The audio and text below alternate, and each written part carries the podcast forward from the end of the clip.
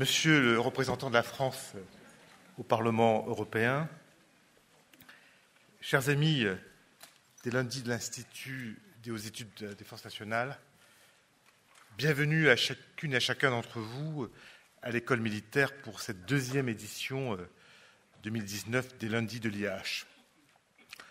Je salue également toutes celles et tous ceux qui nous écoutent depuis plus d'une trentaine de sites dans toute la France, où la conférence est retransmise grâce à l'appui de nos associations que je salue, notamment dans le Nord, mais pas uniquement, et aussi, euh, cette fois-ci, au Sud, avec un nouveau centre de retransmission à la faculté de droit de l'Université de Nice, Sophia Antipolis, à l'initiative du président Christophe C., que je salue, de l'association régionale Nice-Côte d'Azur. Merci à toutes et à tous de nous écouter et d'être venus ici à Paris pour écouter la conférence du représentant de la France au Parlement européen, M. Arnaud Dangean. Avant de vous présenter notre invité de ce soir, quelques jalons sur euh, l'activité de l'Institut depuis la dernière fois, depuis le lundi 14 janvier dernier, où nous avons eu le plaisir d'accueillir Pascal Boniface. Les sessions nationales politiques de défense ainsi que armement et économie de défense se sont rendues euh, du 5 au 7 février en mission d'études à Bruxelles auprès de l'Union européenne et de l'OTAN. La 215e session en région se déroule actuellement à Bordeaux et à Dax et sera clôturée le 22 février prochain. J'aurai le plaisir de me rendre à Bordeaux pour clôturer cette session régionale qui est importante. Un mot aussi sur la partie euh, relation avec le monde universitaire. La semaine dernière, du 4 au 8 février, se sont déroulés deux séminaires Master 2, l'un à Paris et pour la deuxième année consécutive et l'autre pour la première fois à Bordeaux. Voilà une relation avec le monde universitaire qui nous est précieuse et importante. Voilà en quelques mots l'activité dense, riche de l'Institut durant cette toute première semaine de janvier. J'ai le plaisir donc de vous présenter notre représentant au Parlement européen, diplômé de l'Institut d'études politiques de Paris, titulaire d'un DEA en sciences politiques et relations internationales. Vous rejoignez, à l'issue de ce parcours brillant, vous rejoignez le ministère de la Défense comme fonctionnaire civil de la Direction générale de la sécurité extérieure et vous êtes euh, chargé très rapidement de suivre une partie du monde qui sera riche en événements et vous allez devenir euh, très vite un des meilleurs spécialistes français des Balkans. Vous êtes chargé de suivre les conflits de Croatie et de Bosnie-Herzégovine.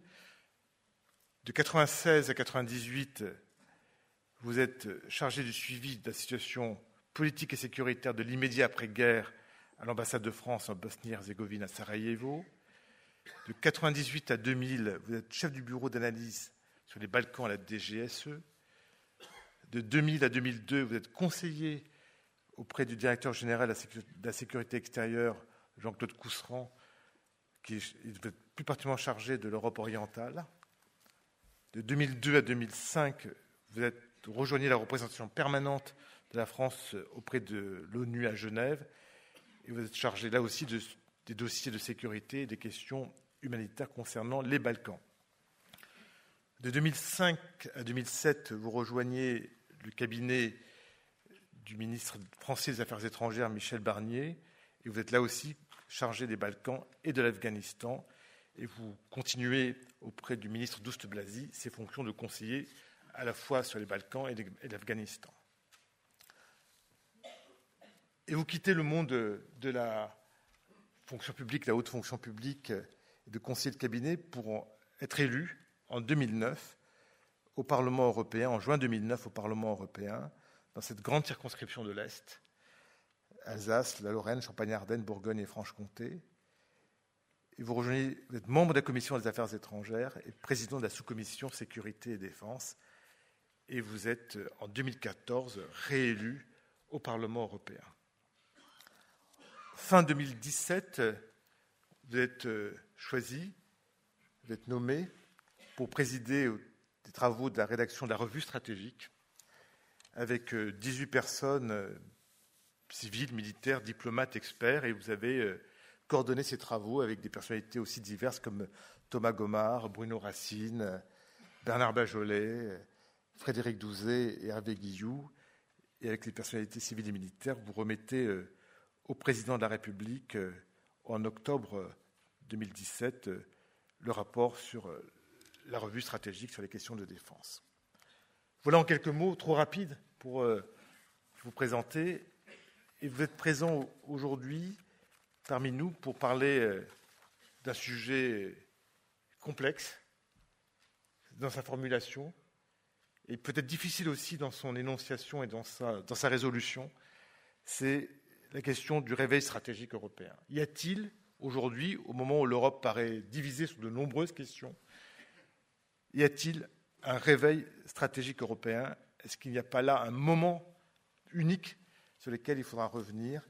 Et je vous laisse tout naturellement la parole pour euh, cet exposé qui va durer une quarantaine de minutes et qui sera suivi après de questions-réponses avec la salle, avec l'ensemble de, celles et ceux qui nous écoutent à travers, à travers les, les régions françaises. Merci, Monsieur le représentant de la France au Parlement européen, de nous avoir rejoints et je vous laisse tout naturellement la parole à la tribune.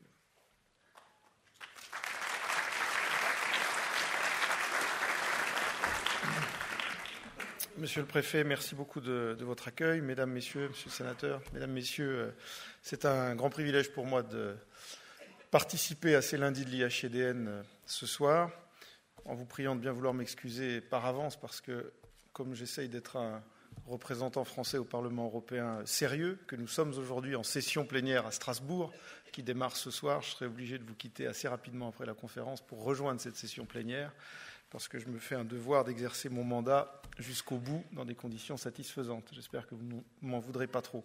Alors l'avantage quand on se spécialise, comme vous l'avez un peu rappelé dans, mon CV, quand on se spécialise sur les questions d'Europe de la défense, de politique européenne de défense, euh, de défense européenne, on voit déjà que la terminologie peut, nous occuper pendant des, mois ou des années, euh, c'est que c'est un, un serpent de mer qui fait que vous êtes régulièrement sollicité, parce que quand ce serpent de mer disparaît euh, au fond des flots, tout le monde s'interroge de savoir quand est-ce qu'il réapparaîtra et pourquoi il disparaît, donc on vous sollicite.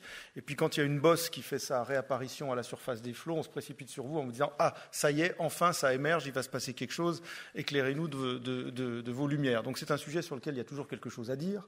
Euh, pour autant, ce n'est pas forcément un sujet sur lequel euh, on a beaucoup progressé depuis, plusieurs décennies. Euh, et pour autant, je pense que nous avons, à votre invitation, choisi d'intituler cette conférence sur le, réveil stratégique européen tout en la sortissant d'un point d'interrogation, parce que, contrairement aux autres frémissements qu'il y a pu avoir ces deux dernières décennies, il se produit quelque chose en ce moment sans doute de plus profond. On n'est pas simplement dans une période où il y a quelques ajustements bureaucratiques à Bruxelles qui donnent un peu plus corps à, cette Europe de la défense. Il y a une prise de conscience chez les Européens d'une fragilité, d'une fébrilité, d'une instabilité euh, et une prise de conscience que ce phénomène euh, stratégique va être durable et qui va nous affecter profondément. Alors les Européens prennent conscience de cela. Euh, sont-ils en mesure d'y apporter une réponse euh, à la hauteur des enjeux Sont-ils en mesure d'y apporter une réponse unie? Sont-ils en mesure d'y apporter une réponse robuste? C'est là où on peut mettre le point d'interrogation. Mais en tout état de cause, par rapport euh, aux deux décennies précédentes, le frémissement auquel on assiste aujourd'hui repose malgré tout sur une véritable prise de conscience. J'en euh, veux pour preuve un, élément sonnant et trébuchant. Pendant des années, jusqu'il y, a très peu de temps, jusqu'il y a deux, trois ans, pendant des années, on a eu tendance à parler des budgets de défense en Europe comme quelque chose de structurellement euh, à la baisse. Et on ne voyait pas très bien ce qui pouvait enrayer ce déclin. Euh, aujourd'hui, sans dire que nous avons fait des progrès spectaculaires pour euh, redresser ces budgets, euh, les budgets ne sont plus à la baisse. Partout en Europe, même dans des pays qui jusqu'à présent étaient sans doute les plus pardonnez-moi l'expression, pacifiste de l'Europe, y compris d'ailleurs des pays qui ont des statuts neutres, je pense à certains pays nordiques, vous avez des budgets de défense qui sont en hausse. alors les hausses varient, elles sont plus ou moins significatives, mais vous avez des budgets de défense dont la baisse a été enrayée, ce qui est le signe sans doute le plus net qu'il y a eu une prise de conscience chez les Européens euh, de la nécessité euh, de se ressaisir. Et ce n'est pas simplement les injonctions américaines régulières qui ont amené les Européens à, faire ce, surcroît euh, d'efforts. il y a un certain nombre d'initiatives qui ont été lancées depuis maintenant deux, trois ans qui attestent de ce réveil stratégique. il y a une dizaine d'années, la première fois où j'ai siégé au Parlement européen, en 2009, j'ai pris, comme vous l'avez rappelé, Monsieur le Préfet, la, présidence de cette sous-commission sécurité-défense, qui est un organe tout à fait modeste euh, au sein du Parlement européen et qui montrait la place très relative qu'on accordait à ces questions euh, au sein de cette assemblée parlementaire. Euh, à l'époque, je me souviens parfaitement du premier rapport que j'avais rédigé en tant que président de cette sous-commission. C'était un rapport sur ce que j'appelais, ce que j'appelais de mes voeux, l'autonomie stratégique européenne l'expression même et l'utilisation de cette expression étaient complètement tabou. Euh, c'était quelque chose qu'on considérait comme une incongruité. Comment ça, les Européens pourraient-ils prétendre à acquérir une, autonomie stratégique? C'est quelque chose, c'était un délire de parlementaires, et, de parlementaires français, et de parlementaires français d'obédience gaulliste, il va sans dire, parce que euh, oser envisager que l'Europe pourrait s'émanciper de l'alliance américaine ou euh, essayer de s'affirmer comme un acteur stratégique autonome, c'est quelque chose qui, pour la plupart de mes collègues européens, était vraiment totalement incongru. Et encore incongru est un mot euh, tout à fait poli et, présentable. Euh, dix ans plus tard, cette expression-là figure à peu près aujourd'hui dans tous les textes du Conseil européen, c'est-à-dire la réunion des États membres. C'est vous dire le chemin qui a été parcouru je vous rassure, pas du tout sous mon impulsion, parce que ce n'est absolument pas les rapports parlementaires qui, font. Euh, euh, qui sensibilisent nos chefs d'État et de gouvernement, ça se saurait. Euh, ça changera peut-être, mais en tout cas pour l'instant, ce n'était pas vraiment le cas. Mais en, tout état de cause, cette expression aujourd'hui n'est pas si incongrue que ça. je relisais des déclarations de la chancelière allemande il y a peu de temps qui disait le temps est venu pour les Européens de prendre en charge leur destin en parlant des questions de défense. La chancelière allemande. Alors, outre le fait que Mme Merkel n'a jamais été très versée dans les affaires stratégiques et que ses prises de parole sur, ces sujets-là depuis euh, plus de 15 ans sont extrêmement rares, le fait qu'elle se permette ce genre de déclarations, qui sont des déclarations extrêmement fortes au niveau où elle les prononce, en passant naturellement à l'alliance transatlantique, euh, signifie quelque chose. Signifie qu'il y a eu une prise de conscience, notamment en Allemagne, euh, de cette nécessité de faire évoluer la vision européenne en matière de sécurité défense. Et tout ça s'est traduit par des choses concrètes.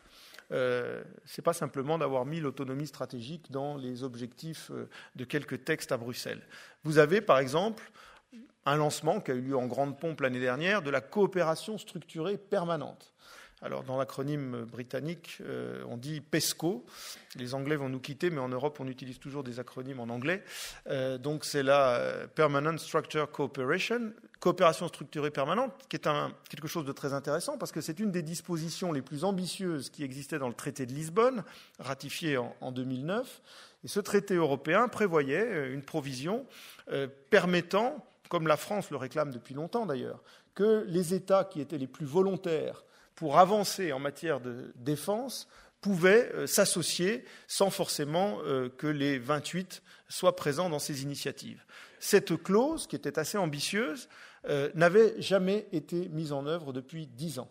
Cette clause était regardée avec beaucoup de suspicion par beaucoup d'États membres qui pensaient que c'était la porte ouverte à la création d'un petit club qui se détacherait des autres et qui serait qui partirait loin devant les autres et qui serait loin de faire l'unanimité en Europe. Donc les pays de taille modeste voyaient cette initiative avec beaucoup de suspicion. Certains grands pays voulaient phagocyter cette initiative à leur sauce. Bref, impossible pendant dix ans de trouver le moindre accord sur le lancement, euh, la matérialisation de cette euh, initiative. Ces choses faites maintenant depuis euh, un an, les 25 pays européens ont signé cette coopération structurée permanente et nous avons aujourd'hui sur la table 34 projets, 34 projets coopératifs en matière de défense. Je reviendrai un peu plus en détail pas sur les 34 projets, rassurez-vous, parce que ça serait totalement indigeste, mais euh, sur la philosophie qui entoure ces projets et, qui montre à la fois euh, l'ambivalence euh, du moment où nous sommes, c'est-à-dire des initiatives concrètes qui se mettent en place, et c'est incontestable parce que ça existe, c'est signé, ça existe, c'est lancé,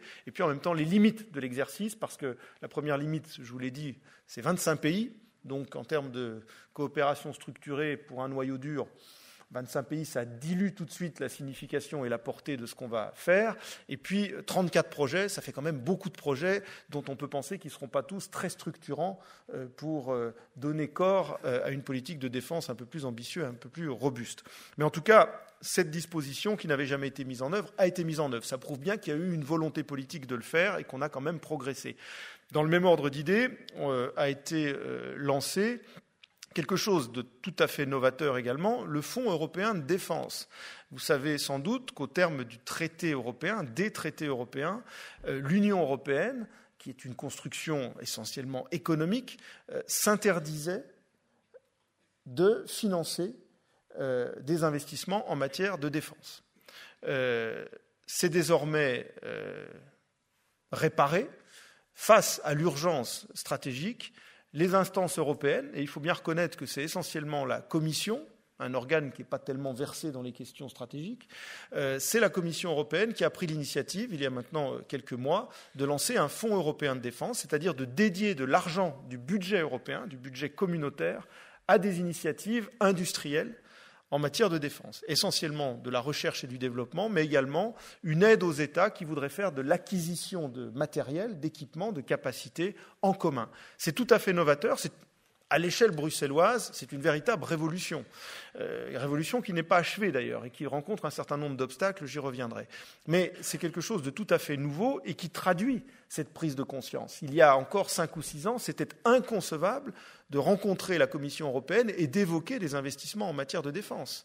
Euh, immédiatement, on vous aurait objecté euh, des obstacles juridiques en vous disant c'est pas prévu dans les traités. Euh, on aurait fait une lecture extrêmement rigide de ces dispositions juridiques pour vous expliquer que ce n'était pas possible et qu'il ne fallait surtout pas se mêler de ces choses-là, que c'était quelque chose de beaucoup trop compliqué pour les instances européennes. Aujourd'hui, non seulement c'est sur les rails, mais ça a été conduit, je dois l'avouer, de façon relativement habile et intéressante par une Commission européenne qu'on a trop souvent euh, vis-à-vis de laquelle on a trop souvent la critique facile, c'est-à-dire euh, on l'accuse de tous les maux, de toutes les distorsions et de tous les dysfonctionnements bureaucratiques, technocratiques, que sais-je encore, et, de n'avoir aucune sensibilité à ce type de sujet. Eh bien, euh, il faut reconnaître que les, les responsables qui ont porté ce projet du Fonds européen de défense ont, de façon assez intelligente, totalement pris en compte la spécificité de ce que c'est que la défense. C'est-à-dire ce n'est pas un marché comme un autre.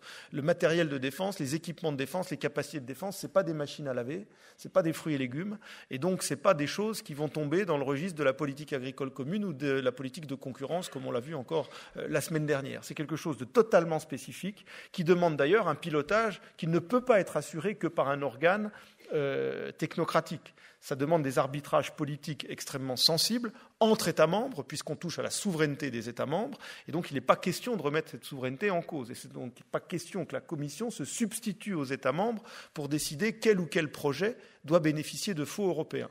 Donc dans la sélection des projets et dans le pilotage des projets, non seulement les États membres ne seront pas exclus, mais ils sont étroitement associés et ils gardent pleine voix au chapitre pour dire là où ils veulent euh, diriger les investissements. Donc c'est un mode de fonctionnement assez original qui montre que, en bonne intelligence, États membres, Commission européenne et Parlement, pour ce qui lui revenait, euh, essayent de euh, monter en puissance sur un sujet qui tient vraiment à cœur à nos concitoyens.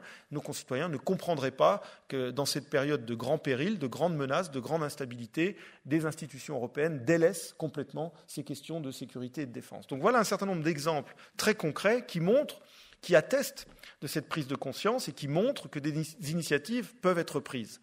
Euh, des déclarations extrêmement engageantes ont été faites. Je vous ai cité euh, très brièvement Madame Merkel, mais c'est tout de même intéressant parce que c'est quand même l'évolution allemande qui conditionne euh, pour beaucoup la prise de conscience à l'échelle européenne. Euh, le réveil stratégique, on n'a pas à l'opérer en France, si je peux me permettre. La France est un pays qui, suite à la politique du général de Gaulle, a affirmé son autonomie stratégique, son indépendance nationale, ses capacités en matière de défense. La France est reconnue comme un acteur autonome, puissant sur la scène internationale en matière de sécurité et de défense. Donc ce n'est pas tellement la France qui était à convaincre de l'utilité d'embrayer au niveau européen. Et la France a souvent été le pays porteur en matière de politique européenne de défense. Euh, mais c'est beaucoup de partenaires qui étaient plus réticents, euh, soit parce qu'ils ont des engagements extrêmement forts et quasiment exclusifs avec l'OTAN, soit parce qu'ils ont, par leur tradition, par leur histoire, une vraie réticence, une vraie j'allais dire une vraie timidité, le mot est peut-être pas bien choisi, mais en tout cas une vraie réticence à s'engager plus avant euh, en matière de, défense.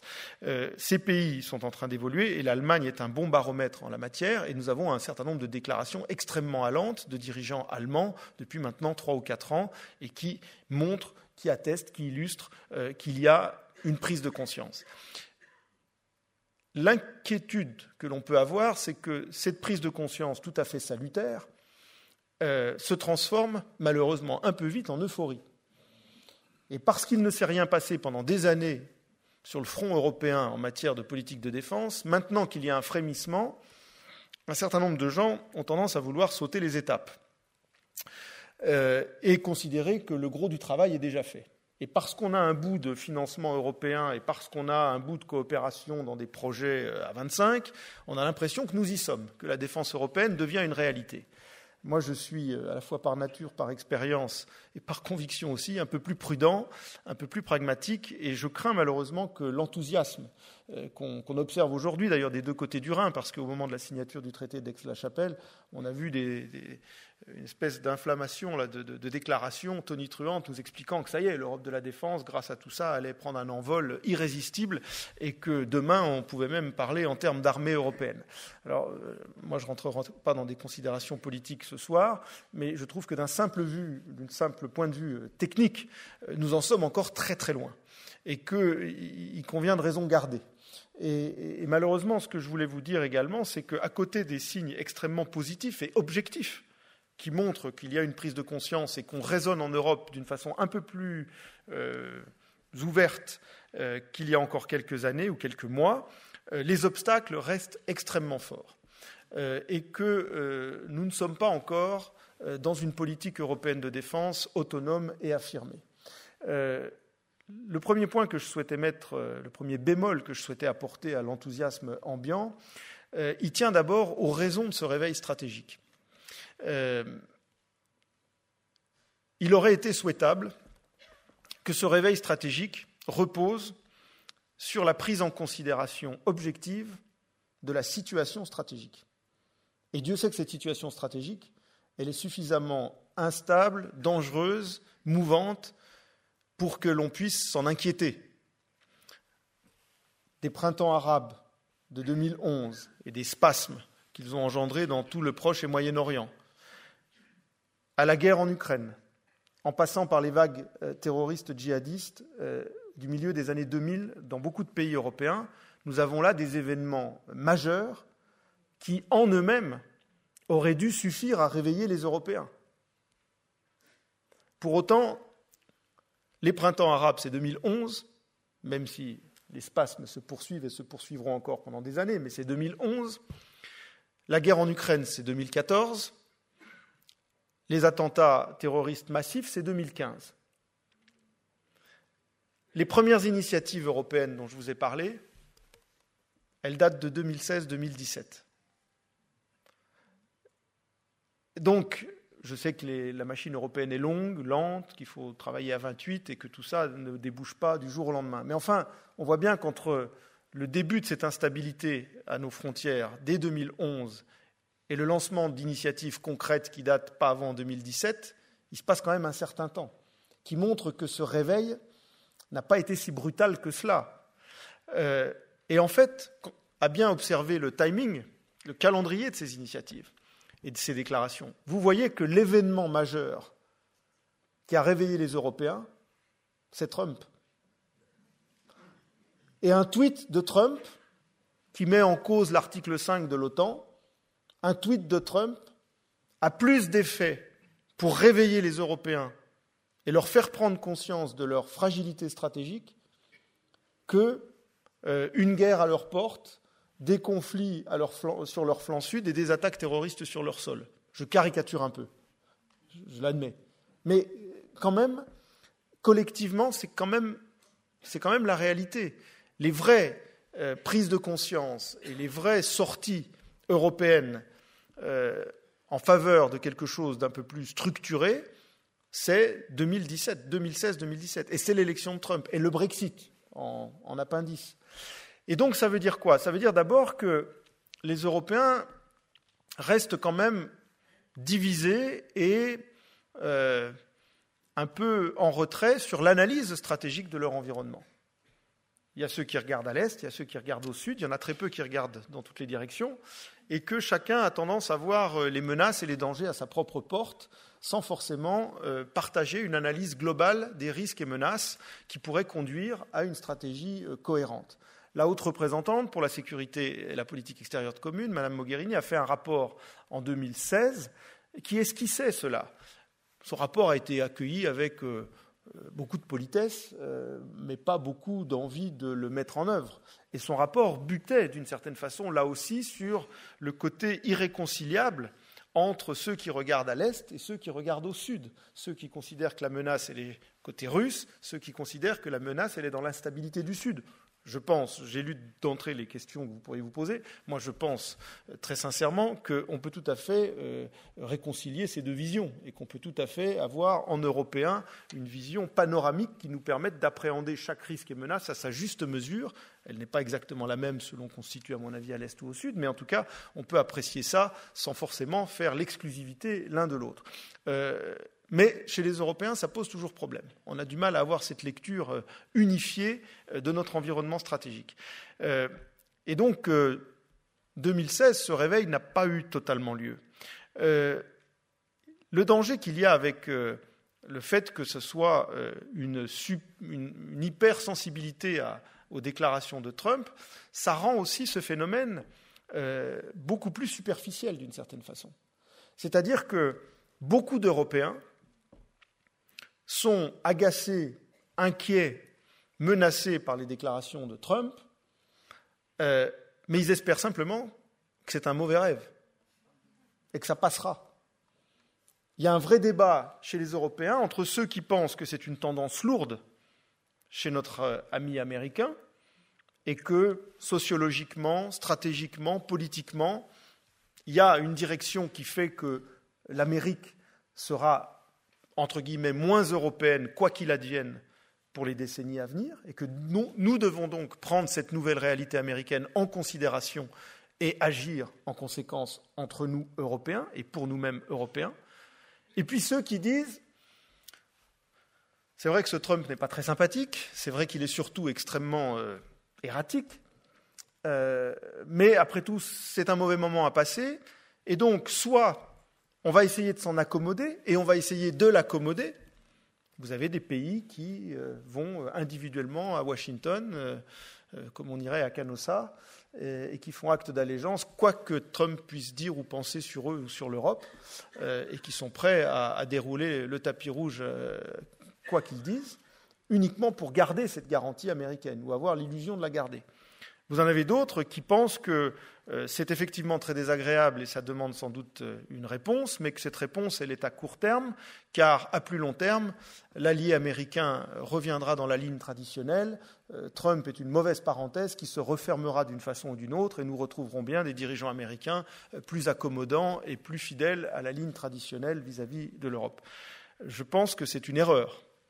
Je pense que c'est une illusion. Je pense que l'avènement de Trump, aussi farfelu puisse-t-il nous apparaître, euh, ne l'est pas tant que ça, et qu'il traduit une réalité profonde aux États-Unis, et qu'au-delà de ce phénomène électoral et politique, il y a une réalité aussi sociologique très profonde, euh, qui fait que euh, le lien transatlantique change de nature, plus ou moins perceptiblement. J'ajoute aussi que, à bien des égards, la façon dont Trump raisonne vis-à-vis de l'Europe n'est guère différente sur le fond. Elle l'est considérablement sur la forme. Mais sur le fond, elle n'est pas forcément très différente de ce que de précédentes administrations américaines avaient en tête quand elles considéraient l'Europe. Je vous rappellerai qu'en 1999, il y a 20 ans, euh, quand, euh, après le sommet de Saint-Malo entre euh, Jacques Chirac et Tony Blair, le chantier de la défense européenne avait été remis sur les rails, c'est l'administration Clinton qui a tout fait pour le faire dérailler et pour torpiller tout projet euh, européen autonome. L'administration euh, Obama, euh, dans des termes évidemment un peu plus châtiés que ceux employés par M. Trump, envoyait quand même régulièrement des représentants à Bruxelles pour nous tenser et nous dire combien il était néfaste que l'Europe veuille s'autonomiser, gagner en autonomie ou s'affirmer par elle-même. Et que ce qui était important, c'était que l'Europe paye mais paye, si possible, des structures intégrées dont les leviers de commande étaient évidemment à Washington. Alors Trump nous dit des choses pas très agréables dans un langage très désagréable, mais sur le fond, l'évolution reste quand même celle euh, d'une relative euh, hostilité à tout projet européen qui viserait à s'autonomiser. Finalement, aussi paradoxal que ça puisse paraître, c'est presque l'administration Bush II qui a été la moins hostile au projet européen et la plus pragmatique en disant mais après tout, si les Européens veulent faire des efforts, qu'ils les fassent, l'important c'est que nous, ayons des alliés solides le jour où nous en avons besoin. Et de ce point de vue-là, il y avait un certain pragmatisme qui régnait, alors qu'aujourd'hui on n'en est, plus, vraiment là. Euh, mais beaucoup d'Européens, je crois, continuent de vivre sous l'illusion que c'est un mauvais moment à passer. Et donc ça rend les efforts actuels faits au niveau européen, ça les rend fragiles, et surtout, ça les rend réversibles. C'est-à-dire qu'un certain nombre de pays pensent sincèrement, profondément, par habitude, par confort, par difficulté à remettre en cause un logiciel qui est établi depuis 50 ans, pensent vraiment que, euh, quoi qu'on fasse en européen, on peut faire quelques petites choses, mais le gros des efforts doit, doit rester dans le panier transatlantique. Et ça, il ne faut pas se leurrer, c'est un obstacle extrêmement important à un développement ambitieux de la politique européenne de défense. Mais indépendamment de cette considération-là, je voulais revenir avec vous sur quelques points que mon statut de parlementaire euh, me donne l'occasion de voir sans qu'ils n'apparaissent encore vraiment dans le, le grand public. D'abord, je voulais vous dire que tous les textes dont on nous parle aujourd'hui, et singulièrement en France, comme si c'était des, textes devenus des réalités sur le Fonds européen de défense, sur la coopération structurée permanente, ces choses-là restent pour l'instant extrêmement virtuelles. Ce sont des choses signées, ce ne sont pas encore des choses mises en œuvre. Et un certain nombre de détails peuvent encore faire dérailler la machine. J'assiste quasiment au quotidien à des débats au Parlement européen où d'ailleurs les lignes de fracture en étonneraient plus d'un, parce que les lignes de fracture aujourd'hui, elles ne sont pas entre des extrémistes et les pro-européens, entre les nationalistes et les autres. Les lignes de fracture au Parlement européen sur ces sujets de défense, elles sont non seulement globalement entre le sud-est et le nord-ouest, pardon, entre le sud-ouest et le nord-est, vous voyez une espèce de ligne comme ça qui irait euh, des pays euh, nordiques jusqu'à la Grèce, tout ce qui est au sud-ouest regarde plutôt vers le flanc sud, tout ce qui est au nord-est regarde vers l'est. Et là, on a quand même en permanence des débats difficiles pour savoir quelles sont les priorités à accorder. Mais au-delà de ça, au-delà de ce clivage qui est relativement bien connu et qui est parfois un peu caricatural, les textes sur lesquels nous travaillons sont aujourd'hui combattus avec une certaine virulence par des partis tout à fait établis qui sont parfois au gouvernement dans des pays qui sont par ailleurs plutôt promoteurs de cette approche. Nos amis sociaux-démocrates allemands au Parlement européen, je dis nos amis avec pas mal de guillemets parce qu'ils m'ont beaucoup embêté sur un certain nombre de textes, euh, ils sont au gouvernement dans la coalition en Allemagne. Ils sont au gouvernement avec la chancelière qui dit qu'il faut que les Européens prennent leur destin en main en matière de défense eh bien, les sociodémocrates allemands à Bruxelles et à Strasbourg votent systématiquement pour raboter budgétairement et en matière d'ambition les textes porteurs euh, de cette ambition européenne. Avec des considérations qui sont tout à fait respectables par ailleurs, mais qui montrent bien que idéologiquement, le débat est loin d'être tranché. Aujourd'hui, un social-démocrate allemand vous expliquera que la priorité pour l'Union européenne doit être de développer des capacités civiles et certainement pas des capacités militaires. Et que le budget européen qui va être dédié au Fonds européen de défense est un mauvais investissement et que si les États membres veulent ce budget, elles n'ont qu'à mettre plus au pot, cotiser plus en tant qu'État, mais que ce n'est certainement pas au budget collectif européen de prendre en charge des dépenses militaires. C'est une vision qui, sous des apparences budgétaires, qui peuvent avoir leur logique, est une vision extrêmement idéologique, en fait, et qui reste sur une position défensive. Vous avez un certain nombre de pays, qui sont des pays par ailleurs libéraux, euh, euh, qui ne sont pas des pays d'Europe centrale ou orientale euh, qui ont d'autres préoccupations. Vous avez des pays qui, aujourd'hui, considèrent que le Fonds européen de défense est suspect de générer une forme de protectionnisme européen. Et que c'est embêtant de développer un tel instrument alors qu'on devrait surtout être des bons élèves à l'intérieur de l'OTAN. Nos amis néerlandais sont sur cette ligne et vous ne trouverez pas de plus euh, véhément contempteur des initiatives européennes que les ministres néerlandais de la Défense et des Affaires étrangères. La, la Hollande aujourd'hui n'est pas un pays euh, populiste, nationaliste ou tout ce que vous voulez. C'est un pays libéral de coalition centriste ce pays aujourd'hui est plutôt rétif aux initiatives en matière de, défense européenne. Et puis, pardonnez-moi pour ceux qui l'ont déjà entendu, mais je vais vous citer une anecdote euh, réelle euh, et extrêmement significative sur l'état d'esprit en Europe par rapport à la relation transatlantique et à cette autonomisation européenne et ses limites. Nous étions en déplacement, euh, j'appartiens au Parlement européen, à la délégation, c'est l'équivalent de ce qu'on appellerait dans l'Assemblée nationale des groupes d'amitié, Europe-États-Unis. Et nous étions, avec un certain nombre de collègues européens, de tous horizons nationaux et, politiques, nous étions en déplacement aux États-Unis l'année dernière, au moment où ce Fonds européen de défense était euh, porté sur les fonds baptismaux. Et euh, nous avons été reçus par un certain nombre d'industriels américains qui nous ont dit écoutez, voilà, vous mettez euh, en place un Fonds européen de défense, c'est tout à fait inacceptable. Le Fonds européen de défense, c'est 13 milliards d'euros sur 7 ans, 2 hein. milliards par an. 2 milliards par an. Je rappelle, le budget de défense américain, c'est plus de 700 milliards d'euros, de dollars. Le budget de défense de la France, c'est 34 milliards d'euros. Donc, 2 milliards par an, à l'échelle euh, des 28, 27, si on enlève la Grande-Bretagne, c'est quand même pas ce qui va révolutionner ni l'industrie de la défense dans le monde, et encore moins l'industrie américaine, et, et ça ne va pas révolutionner l'Europe non plus. C'est une modeste contribution. C'est bien, c'est mieux que rien, mais ça reste quand même extrêmement modeste. Bien, euh, les industriels américains nous ont expliqué que c'était totalement intolérable parce que c'était du protectionnisme, que ça allait euh, fausser les règles de concurrence et d'échange des deux côtés de l'Atlantique, et qu'il fallait absolument tout faire pour que les entreprises américaines aient accès à ce fonds européen de défense. Évidemment. Nous étions cinq ou six députés européens, et je vous l'ai dit, de tous horizons politiques et nationaux il m'a semblé comme une évidence qu'on allait tous euh, sursauter en entendant ça et dire à nos interlocuteurs américains, écoutez, vous êtes euh, très sympathiques, mais évidemment, euh, il est hors de question que ce Fonds européen de défense ne s'adresse pas en priorité à des entreprises européennes et que l'argent du contribuable européen ne serve pas à soutenir les efforts de défense européens.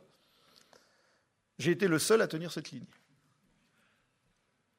Par ailleurs, je suis souvent présenté comme un atlantiste à Paris. Ça m'a toujours fait marrer. Je n'ai jamais su à quoi ça correspondait, mais enfin voilà. Euh, J'étais le seul à défendre cette ligne qui me semblait une ligne de bon sens.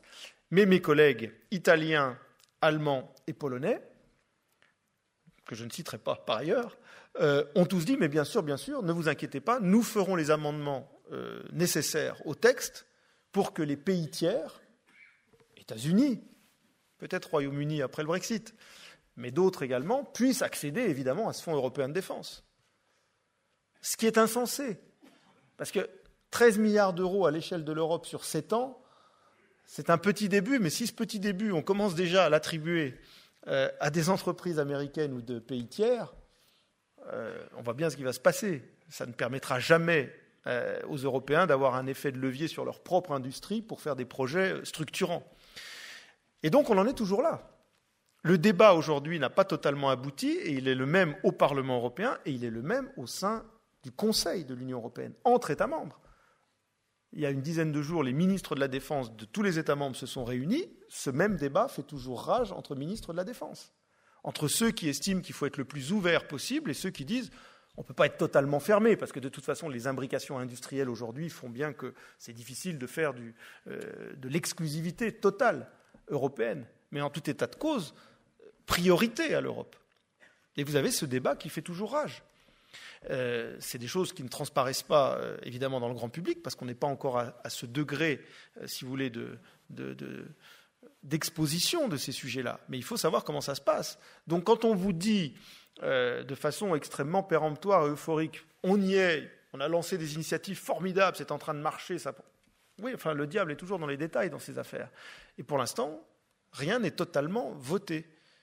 Et donc l'argent, encore moins, n'est pas débloqué. Euh, je vous rappelle aussi que le budget européen, c'est par tranche de 7 ans. Et que le prochain budget européen, il sera pour la tranche 2021-2027. Et donc, par définition, ce budget n'est pas encore adopté. Entre-temps, il ne vous aura pas échappé qu'il y aura des élections européennes et qu'il y aura surtout des élections dans un certain nombre d'États membres et qu'il y aura aussi un changement de commission européenne. Tout ça entre mai et novembre 2019. Ça veut dire qu'entre mai et novembre 2019, les trois instances européennes, Parlement, Conseil, les États membres et la Commission, vont connaître des changements. Je n'ose pas dire des bouleversements, personne ne lit dans les boules de cristal, mais en tout cas vont connaître des changements. Qui est en mesure de me dire aujourd'hui que ces changements n'affecteront pas la lecture des textes qui sont en partie signés, mais pas tous adoptés, à l'heure où nous parlons? Moi, je ne suis pas en mesure de garantir que les montants et les dispositions qui sont prévus dans ce que nous discutons aujourd'hui seront exactement les mêmes si je revenais vous voir euh, dans huit mois. Donc voilà pourquoi euh, je reste pas pessimiste, pas dire ça, je reste vigilant. Et, je voulais vous dire que les progrès que nous enregistrons, ils sont réels, il faut les soutenir, il faut les encourager, mais ils sont encore fragiles, voire réversibles.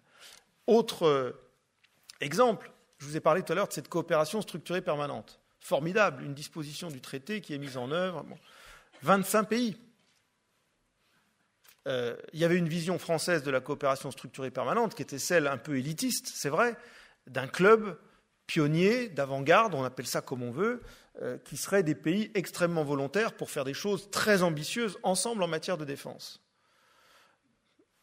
ça aurait sans doute réduit euh, l'éventail. Il y avait une vision allemande, très, comme on dit aujourd'hui, un mot à la mode, très inclusive, pour avoir le plus de monde possible dedans. Inutile de vous dire qu'à 25 sur 27, je pense qu'il y a une vision qui a prévalu sur l'autre, même si on ne vous dira pas ça comme ça dans toutes les capitales. Mais en tout cas, euh, cette vision-là, pourquoi pas? 25 pays, 34 projets. Est-ce que 25 pays, 34 projets, ça va faire naître un bon qualitatif susceptible de doter l'Europe d'une vraie politique de défense Personnellement, je ne le pense pas. J'espère me tromper lourdement et j'espère que dans ces 34 projets, on verra sortir quelque chose qui va véritablement être porteur d'une vraie ambition européenne. Il y a des projets très intéressants, ne nous méprenons pas. Chacun de ces projets a son utilité et son intérêt. Mais sur des segments tellement limités et avec des participations tellement vastes, je doute que ça ait un impact structurant sur toute la politique de défense européenne. Et puis, dernier point sur lequel je pense qu'il faut euh, avoir une grande vigilance, c'est que l'ensemble des initiatives qui ont été prises à ce jour, et elles sont réelles, encore une fois, hein, je ne tiens pas du tout à en négliger la réalité, simplement peut-être exprimer quelques questions sur les modalités et sur leur impact, mais tous ces projets aujourd'hui en cours portent, pardonnez-moi d'être technique, mais portent sur ce qu'on appelle le capacitaire, grosso modo sur les équipements, sur l'industrie. C'est très important, c'est fondamental. Et nous avons la chance d'avoir une industrie de défense qui se porte bien, euh, tant mieux. Loin de moi l'idée de remettre cela en cause, et je pense qu'au niveau européen, nous devons considérer cette industrie de défense, non seulement française mais européenne, comme une force, et que tout ce qui concourt à la consolider euh, est bienvenu. Simplement, mon propos est autre. C'est de dire que cette focalisation quasi exclusive sur le capacitaire fait l'impasse sur quelque chose qui est tout aussi fondamental, qui est l'opérationnel. Et aujourd'hui, qu'est-ce qu'on voit au plan opérationnel? On voit que la plupart des pays européens restent réticents à tout engagement opérationnel. Et lorsqu'ils le considèrent, lorsqu'ils l'envisagent, ils ne l'envisagent que dans le cadre de l'OTAN, sous couverture américaine, ou en accompagnement des Américains. Mais très peu de pays européens aujourd'hui, je ne dirais pas aucun, mais très peu de pays européens aujourd'hui, sont prêts à considérer sérieusement des options d'engagement purement européens, en européens, entre européens. Ça pose quand même un problème, parce que le vrai test, il est là. Le vrai test, il est là. Euh, ultimement, je ne dis pas qu'il faut intervenir partout, mais je dis que tant que les Européens n'auront pas fait la preuve qu'ils sont capables d'intervenir sur un théâtre de crise significatif, et pas simplement euh, avec euh, une mission de formation, parce qu'aujourd'hui on ne fait que des missions de formation à l'échelle européenne. On fait des missions de formation au Mali, on fait des missions de formation en Centrafrique, on fait des missions de formation en Somalie. C'est très bien, ça marche plutôt pas mal, il faut être objectif, et c'est servi par des gens très professionnels. Et c'est authentiquement européen. Mais vous voyez bien que l'enjeu au Mali, il dépasse quand même la formation de militaires maliens. Vous voyez bien que l'enjeu en Centrafrique, il dépasse la tentative de recomposition d'un semblant d'armée centrafricaine. Vous voyez bien qu'en Somalie, ça fait maintenant euh, des dizaines d'années euh, que l'enjeu est un peu plus vaste que la formation d'une armée somalienne. Les Européens, aujourd'hui, dans leur immense majorité, ne veulent pas aller au-delà de ce type de mandat. Et donc constituer une force combattante européenne, ça reste quelque chose d'extraordinairement compliqué. Euh, et c'est la grande oubliée, cette dimension est la grande oubliée des débats en cours. Et ce n'est pas par l'invocation d'une armée européenne qu'on va résoudre le problème. Ce problème, il est très sérieux parce qu'il renvoie véritablement à des conceptions différentes, à des mécanismes institutionnels différents. Quand je parle avec mes collègues parlementaires allemands et qu'on essaye de regarder comment on pourrait avoir quelque chose en franco-allemand qui fonctionne mieux pour faire des interventions en commun, on bute immédiatement sur les difficultés institutionnelles. Impossible pour mes collègues allemands, et je les comprends, dans la logique qui est la leur, d'avoir un modèle d'intervention qui ne soit pas strictement soumis au Parlement. C'est tout à fait respectable. C'est leur modèle institutionnel, c'est le fruit d'une histoire, euh, et je pense que nous ne sommes pas euh, forcément les mieux placés pour donner des leçons en la matière. Ils ont un modèle qu'ils considèrent comme euh, efficace et juste, et ils ne veulent pas en déroger. nous avons un système qui est une singularité absolue en Europe, le modèle exécutif total, c'est-à-dire décision du président de la République pour engager les forces armées. Euh, ce modèle n'est pas transposable à d'autres pays européens. Donc vous voyez bien immédiatement, dès qu'on parle opération, dès qu'on parle intervention, on bute sur l'hétérogénéité des systèmes en Europe. Et ces systèmes ne sont pas des systèmes artificiels ou superficiels, c'est des systèmes qui sont le fruit euh, de l'histoire et de la culture de chacun des peuples. Euh, nous butons également sur des, vues plus idéologiques. Je vous disais tout à l'heure, pour un certain nombre de groupes politiques, euh, la priorité, même face à une crise majeure, doit être une réponse civile. Donc oui au déploiement d'observateurs, oui au déploiement de médiateurs, oui au déploiement euh, parfois même de forces de police, euh, mais pas au-delà. Pas de déploiement de militaires, pas de déploiement de militaires ayant un mandat de combat. Ce qu'on appelle des mandats exécutifs, c'est-à-dire des mandats qui permettent aux soldats déployés d'utiliser la force, c'est totalement banni aujourd'hui en Europe. Le paradoxe, c'est que ça ne l'était pas il y a quelques années. On n'a pas progressé en la matière. Et moi, mon inquiétude, elle est plutôt sur le fait qu'il y a dix ans, en 2008, l'Europe lançait, sous initiative française très largement, une opération maritime au large de la Somalie extrêmement ambitieuse, extrêmement ambitieuse, avec des navires de guerre qui allaient combattre la piraterie en Somalie, avec succès d'ailleurs. Euh, je ne suis pas sûr qu'on arriverait à le faire aujourd'hui. Le paradoxe, c'est qu'en 2000, 2003, 2005, on a réussi à envoyer des missions en Afrique, euh, et parfois en franco-allemand, euh, qui étaient des missions avec des mandats assez robustes. Je ne suis pas sûr qu'on arriverait à le faire aujourd'hui. Alors que, soi-disant, l'Europe de la défense progresse, que le franco-allemand progresse, et que, soi-disant, on est euh, quasiment à, à l'aune de l'avènement d'une armée ou d'une force d'intervention européenne. Je peux vous dire qu'aujourd'hui, à Bruxelles, vous en êtes très très loin quand il s'agit de déployer quelques dizaines d'hommes sous mandat européen dans une zone de crise, ce sont des débats interminables et avec les lignes de fracture que je viens de vous exposer, très sommairement. Et qui fait que bien souvent, la France se retrouve très isolée quand il s'agit de promouvoir une réponse militaire un peu robuste. Euh, encore une fois, il ne s'agit pas de blâmer nos partenaires. Les positions qu'ils adoptent, elles ne sont pas illogiques, elles sont encore moins illégitimes, elles sont le fruit d'histoires et de cultures euh, différentes. Mais ça pose un problème par rapport aux ambitions qu'on devrait légitimement nourrir pour affirmer un modèle strictement euh, européen. L'articulation avec l'OTAN est évidemment très problématique. Elle peut être parfaitement synchronisée dès lors que vous avez des alliés à l'intérieur de l'OTAN et des alliés extra-européens qui jouent le jeu, on a réussi des choses avec l'OTAN euh, en européen euh, dans les Balkans, on en a réussi même parfois euh, au Moyen-Orient, où l'OTAN a mis à la disposition de l'Union européenne ses moyens, parfois même ses chaînes de commandement, sans que ça contrarie les déploiements européens. Bien au contraire, ça les a même parfois valorisés. Aujourd'hui, vous avez à l'intérieur de l'OTAN des alliés qui sont tout de même problématiques. Tout le monde pense aux États-Unis quand je dis ça. ça, c'est le vieux débat euh, sur l'alliance franco-américaine et, tous ses soubresauts. Mais euh, pensez à la Turquie. Sommes-nous certains que nous devons nous soumettre à un possible veto turc si nous voulons entreprendre une opération d'envergure euh, en Afrique ou au Moyen-Orient? La réalité, elle est là aussi. Ça ne se passe pas que du côté de Washington.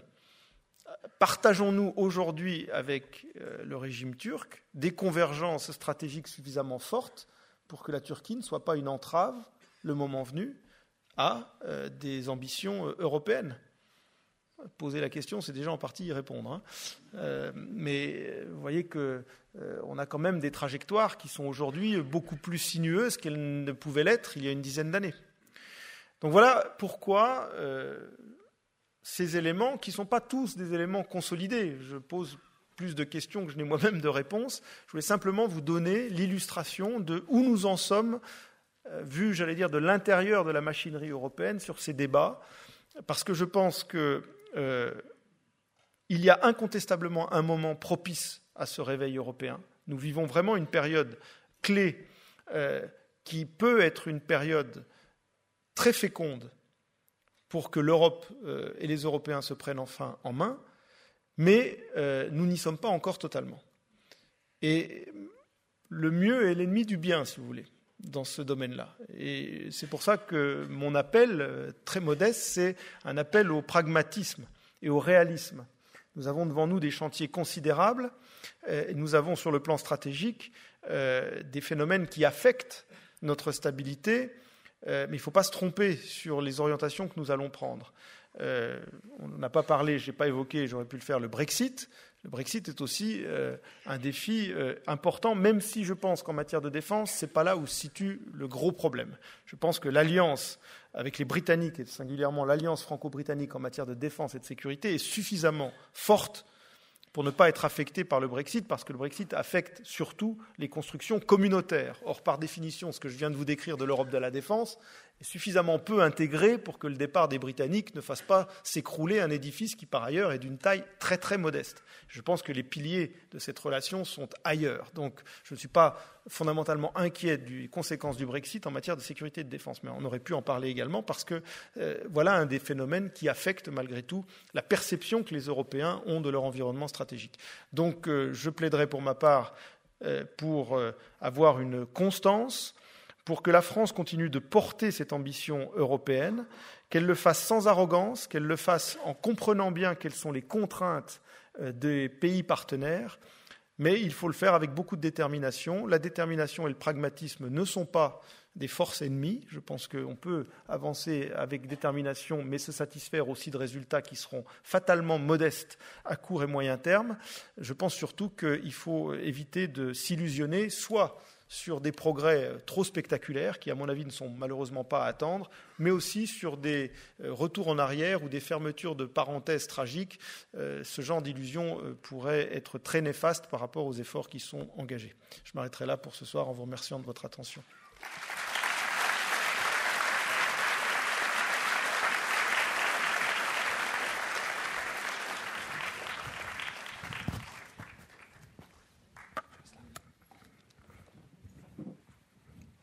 Merci beaucoup, euh, cher Arnaud, pour cet exposé euh, très vivant, euh, plein de convictions, intelligible et, je pense, extrêmement intéressant pour tout le monde. Alors, il nous reste assez peu de temps. Je vais renoncer à, ma première question. je rappellerai juste que tu as évoqué ce, ce, chemin parcouru, donc ce frémissement qui s'est transformé en euphorie, et euh, ensuite, tu es revenu à, mettre les choses en place et à, nous inspirer de davantage de prudence et de, réalisme, tout en appelant, euh, euh, tout en appelant, tout en étant un ardent défenseur de, la défense et de la réflexion stratégique, de l'autonomie stratégique de l'Europe. Alors, je vais passer la parole à la salle directement pour poser la première question. Sinon, j'ai également des questions qui arrivent de, nos, des amphithéâtres dans, les, dans les régions qui nous regardent. Alors, est-ce qu'il y a une première question? Là, madame? Non? Si, c'est pas madame? Non, c'est monsieur, finalement. Oui, oui. Je peux? Oui, oui. Allez-y. Oui. Question courte, s'il vous plaît, parce qu'on a très courte. Euh, vous avez parlé de pragmatisme et je voudrais savoir quelle est votre réaction quand des pays européens achètent du matériel américain. Elle est courte, hein Merci beaucoup.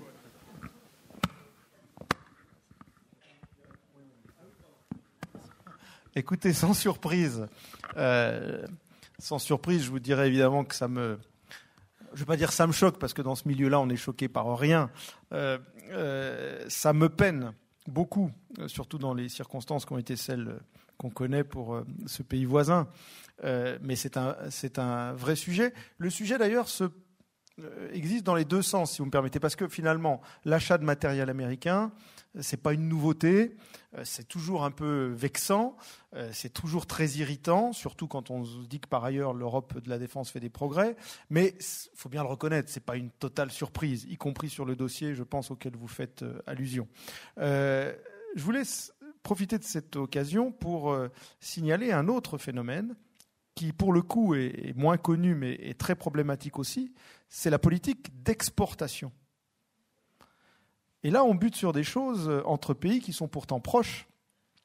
Il faut savoir aujourd'hui que beaucoup de nos rapprochements industriels franco-allemands butent et vont buter sur la question du régime des exportations, avec un régime extrêmement strict outre-Rhin, là aussi pour des questions euh, un peu idéologiques parfois, et puis de politique et d'économie, qui sont des paramètres très différents des nôtres.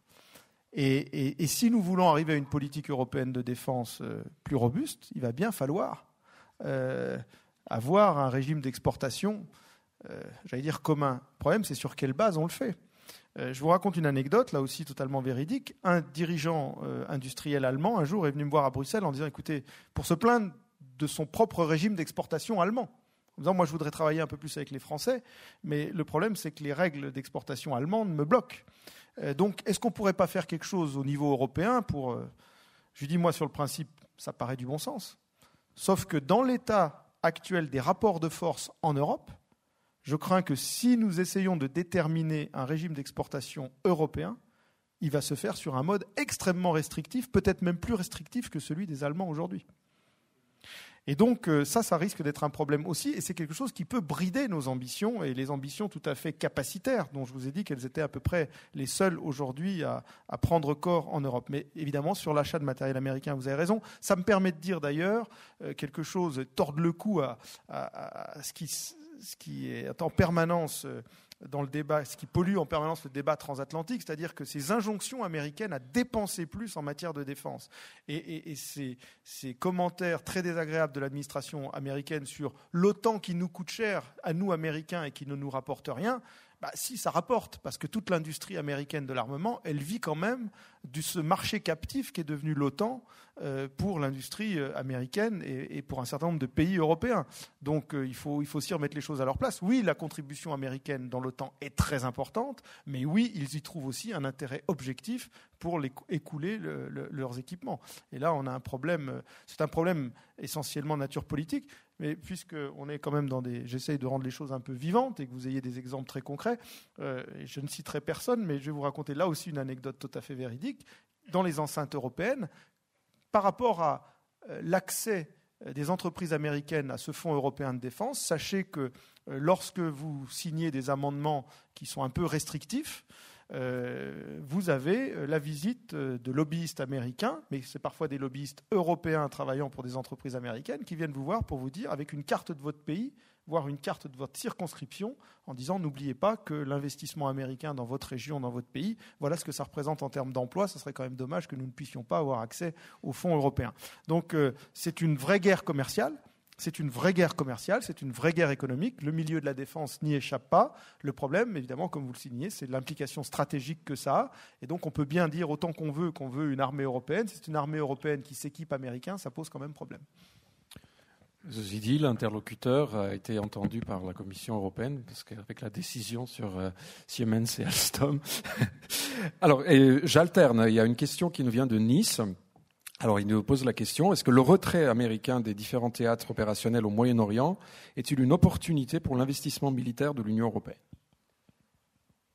Euh, Alors, ça peut paraître paradoxal, mais je ne le pense pas.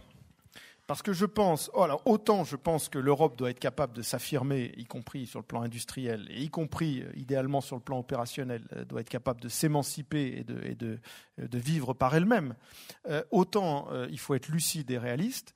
L'engagement opérationnel américain est quelque chose sur lequel, auquel nous nous adossons, nous Européens et nous Français. Euh, il faut bien être conscient aujourd'hui qu'un certain nombre d'opérations qui sont menées par l'armée française et qui le sont de façon extrêmement performante, et il faut saluer la, performance et le degré de professionnalisme de nos armées, euh, il faut savoir qu'un certain nombre d'opérations ne seraient pas euh, si performantes si on n'avait pas une alliance très étroite avec les Américains. C'est aussi ça la lucidité. Hein. il ne faut, pas se raconter d'histoire. Euh, y compris notre euh, engagement qui apparaît être le plus euh, souverain et le plus national et, unilatéral, comme celui qu'on a par exemple au Sahel, il y a un certain nombre de segments très opérationnels sur lesquels, sans assistance américaine, nous ne serions pas en mesure d'avoir les résultats que nous avons. Donc, pour toute cette zone, pour tout ce théâtre, en plus, il faut être là aussi lucide sur la, lecture stratégique que l'Europe peut avoir de son environnement. ce Moyen-Orient, euh, les leviers européens sont malheureusement, j'aimerais pouvoir dire autre chose, mais sont malheureusement extraordinairement faibles. Levier diplomatique, levier économique, levier militaire, les leviers européens sont extraordinairement faibles. Pour autant, je pense que euh, certaines choses étaient possibles et qui montrent combien, malgré les progrès, cette Europe n'est pas aboutie en matière de défense. Regardez en Irak. En Irak, il faut savoir, contrairement à ce qu'on a pu dire, il n'y a pas que la France qui est intervenue en Irak. En Irak, il y avait plus d'une douzaine de pays européens qui intervenaient à un titre ou à un autre. Tous ne bombardaient pas. La France, le Royaume-Uni, les Pays-Bas le faisaient. La Belgique l'a fait aussi. Mais il n'y a déjà pas que la France qui a fait ça. Hein. On a tendance, nous, Cocorico, à dire qu'on était les seuls à le faire. C'est sans doute nous, chez les Européens, qui avons fait le plus, mais nous n'étions pas les seuls. Euh, D'autres pays ont fait beaucoup de formations, en particulier auprès des Kurdes. Un certain nombre de forces spéciales de pays européens ont été déployées dans le nord de l'Irak. Euh, beaucoup ont, livré euh, euh, des, armes aux forces combattantes irakiennes. donc nous n'étions pas seuls, nous Français, à intervenir en Irak contre Daesh. et pour autant, on aurait pu espérer que la réponse européenne soit un peu uniformisée que puisqu'il y avait plus d'une douzaine de pays qui agissaient dans le nord de l'Irak, qui déployaient euh, essentiellement d'ailleurs des formateurs auprès des Irakiens, pourquoi ne pas monter une mission européenne? C'était tout à fait envisageable. Ça n'a jamais été envisagé. Ça vous parce que c'est un théâtre moyen-oriental qui est perçu comme extraordinairement compliqué par les Européens. Beaucoup des Européens qui ont agi là-bas ne souhaitaient pas en faire beaucoup de publicité et ne voulaient surtout pas mettre ça dans un panier commun euh, européen. Donc voilà, euh, je ne suis pas certain que le retrait américain donne une opportunité aux Européens dans ce, euh, dans ce Moyen-Orient. Il faut être conscient aujourd'hui que les opportunités européennes, elles sont beaucoup plus du côté de l'Afrique que du côté du Moyen-Orient. Monsieur. Oui, bonsoir, monsieur Olivier Revol. Vous venez de citer, façon de nommer, les accords de Lancaster House. Euh, qu'est-ce que ça recouvre, très grosso modo? Est-ce que vous l'incluez dans votre stratégie européenne? Est-ce que cet accord peut euh, recevoir de nouvelles adhésions d'autres pays, qui seraient d'autant plus intéressant qu'après le Brexit, il ne restera avec les Britanniques que cet accord de Lancaster House?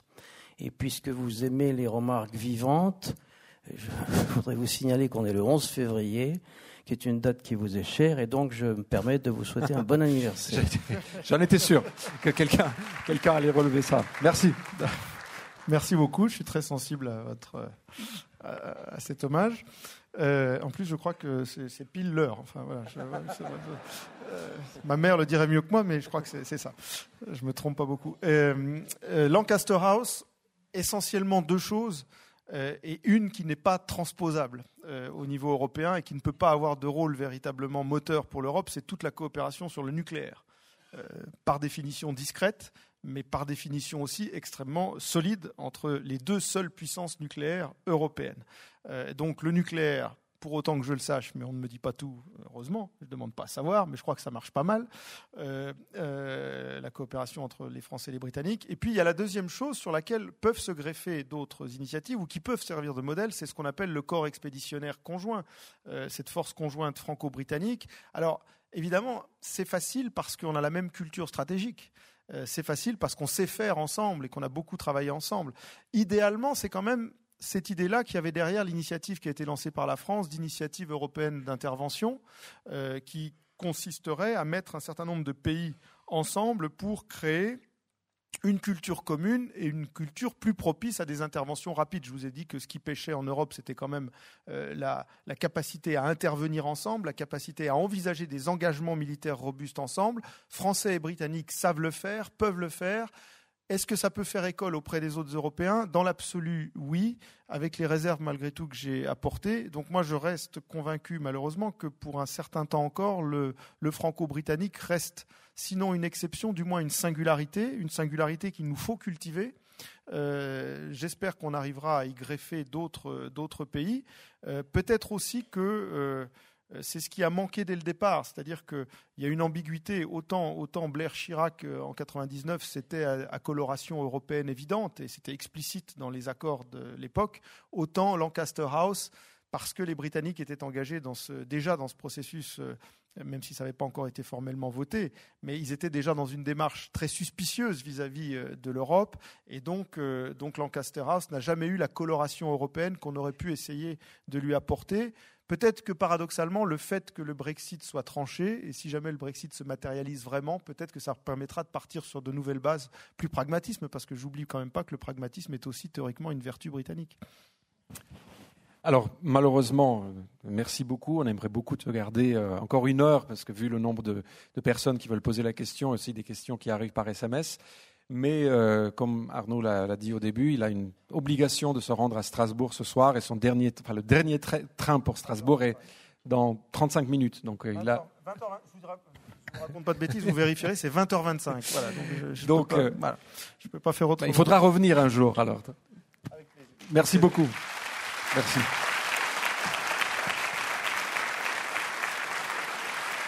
Merci à vous. Et je vous dis, euh, la prochaine réunion des lundis de l'IH aura lieu le 18 mars. À bientôt. Merci.